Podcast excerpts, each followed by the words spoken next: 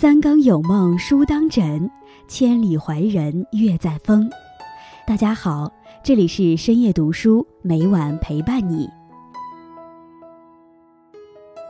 在人生成功的公式上，情商素质占有很大的比重，是绝不能缺失的一部分。在为人处事上，做人静默，不说人坏话，做好自己即可，不求深刻，只求简单。你活着不是只为讨他人喜欢，也不是为了炫耀你拥有的，没人在乎，更多人在看笑话。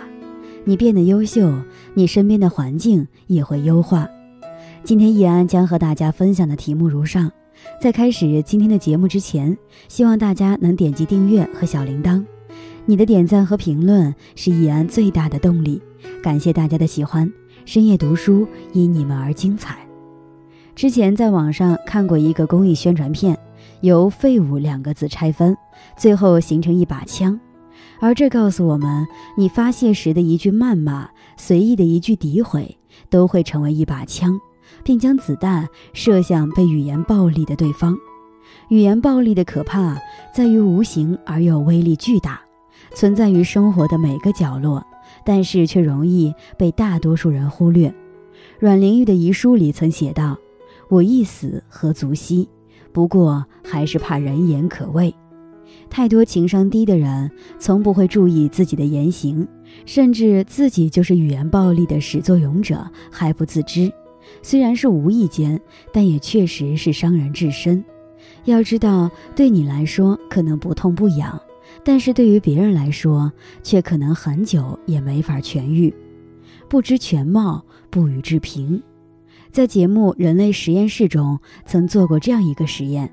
他们找来三位嘉宾，分别是喜欢 cosplay 的年轻女生，穿着游戏里的人物服装，满身纹身的中年大叔，看起来有些凶巴巴的，身材丰满性感的年轻女性。前提交代自己由于工作的原因，经常白天睡觉，晚上工作。节目又招募了二十位路人。对眼前的三位参与实验的嘉宾进行评价。听说二次元拍片儿都会肉偿，是真的吗？二次元的世界是正常人都不太懂，脑残装可爱。对全身布满纹身的中年男人，他们说：“没读过什么书吧？一看就没什么文化的样子。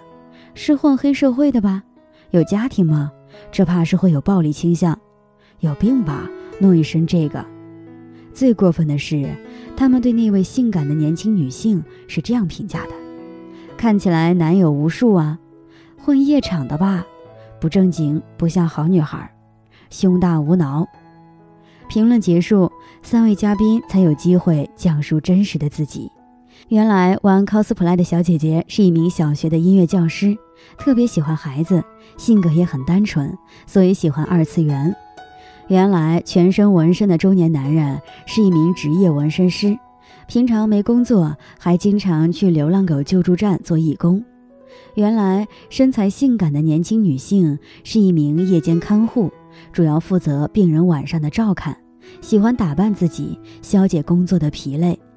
当三位嘉宾看到二十位路人对他们的评论时，有的情绪失控，泪流不止；有的黯然离场。每个人都在工作中、生活中承担着自己的责任与辛苦，但是心存善意、积极向上是每一个人走下去的力量。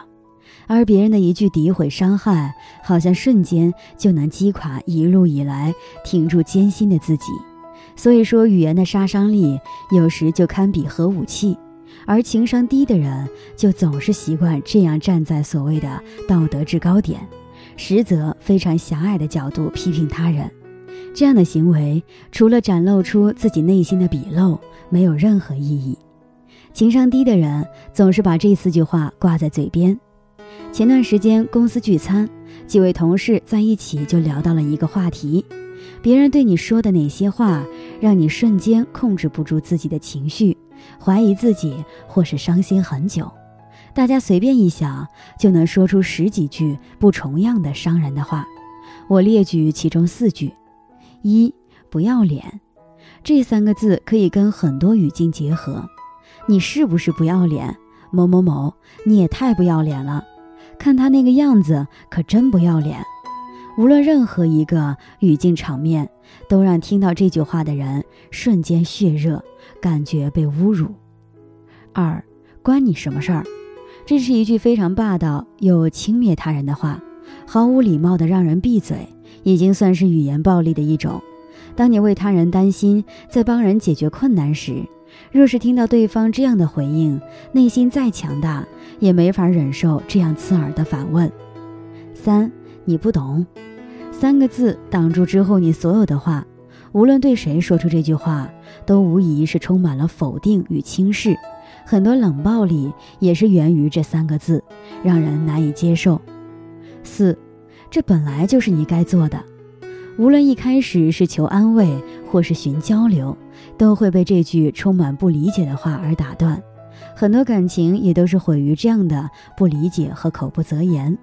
生活的困苦往往难以打倒一个人，但是心里受了伤害却很难恢复。就像心理学对此定义为语言虐待，身体受了伤害易于发现，也容易治疗，但是心理的伤害却微妙且难以恢复。而情商高的人是绝不会说出这样伤人的话。要知道，高情商不光要懂得如何与人沟通交流，更重要的是懂得语言暴力的危害。一个人的情商也并不仅仅是一项突出自己解决问题的能力，更是一种与人相处中必不可少的品质。情商高的人更懂得利用语言的能量。一个高情商的人懂得如何控制自己的情绪，更懂得体察他人的情绪。在人际交往中，高情商能让我们更加敏锐，也更加清醒，无需刻意讨好，就能拥有一个好人缘。高情商的人更加懂得如何舒服的与人沟通交流，能使人如沐春风，倍感亲切。提到这就不得不说何炅老师，他的每一次公开亮相都能给我们带来这样的体验。在去年他的生日时，一条微博官方生日动态评论高达九十五万，成为了各大明星的见面会，引起广大网友的感慨：何老师的人缘真的也太好了吧！是的，他的高情商有目共睹。列举几个场面：谢娜有次在快本说，那个时候荧幕上流行很做作的主持方式的时候，我都觉得我一辈子当不了主持人。何炅立马帮忙圆场，也不能说是做作，那时候是比较规范。因为有这样高情商的圆场，避免了谢娜得罪一圈人的后果。黄晓明上快本时说。只有说青岛话的时候，大家才喜欢我。何老师马上接话：“你是说青岛话的时候，我们更加爱你。”非常暖心的接下了嘉宾的梗，不让场面尴尬等等。何炅老师有一句金句：“做人做艺人，都不要去横向比较，你就讲这个人好在哪儿，不要说别人不好，因为你不知道别人是谁。”这句话我始终记在心里，也想分享给大家。我们总说高情商的人做事做人令人舒服，好像在各个领域都如有神助，可以混得如鱼得水。但是我想说，拥有高情商并没有那么难，只要走心记得，只要心存包容善意，懂得语言暴力的严重性，我们就都是高情商的拥有者。希望重视情商培养，能够为我们带来更宽阔的人生。也为我们身边的人带来更多的温暖，也愿我们都能成为这样高情商的人，与朋友们共勉。今天分享到这里，如果你也喜欢这篇文章，并且让你深有感触，希望你能分享给身边的人，让我们一起在阅读中成为更好的自己。最后，在 YouTube 和 Facebook 上都能找到深夜读书哦。也期待与你的互动，感谢你的收看，我们下期再见。